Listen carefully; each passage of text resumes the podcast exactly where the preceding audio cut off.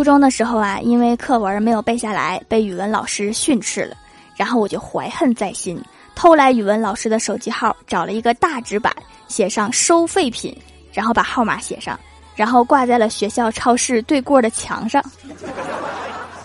不知道他有没有因为这个一夜暴富啊？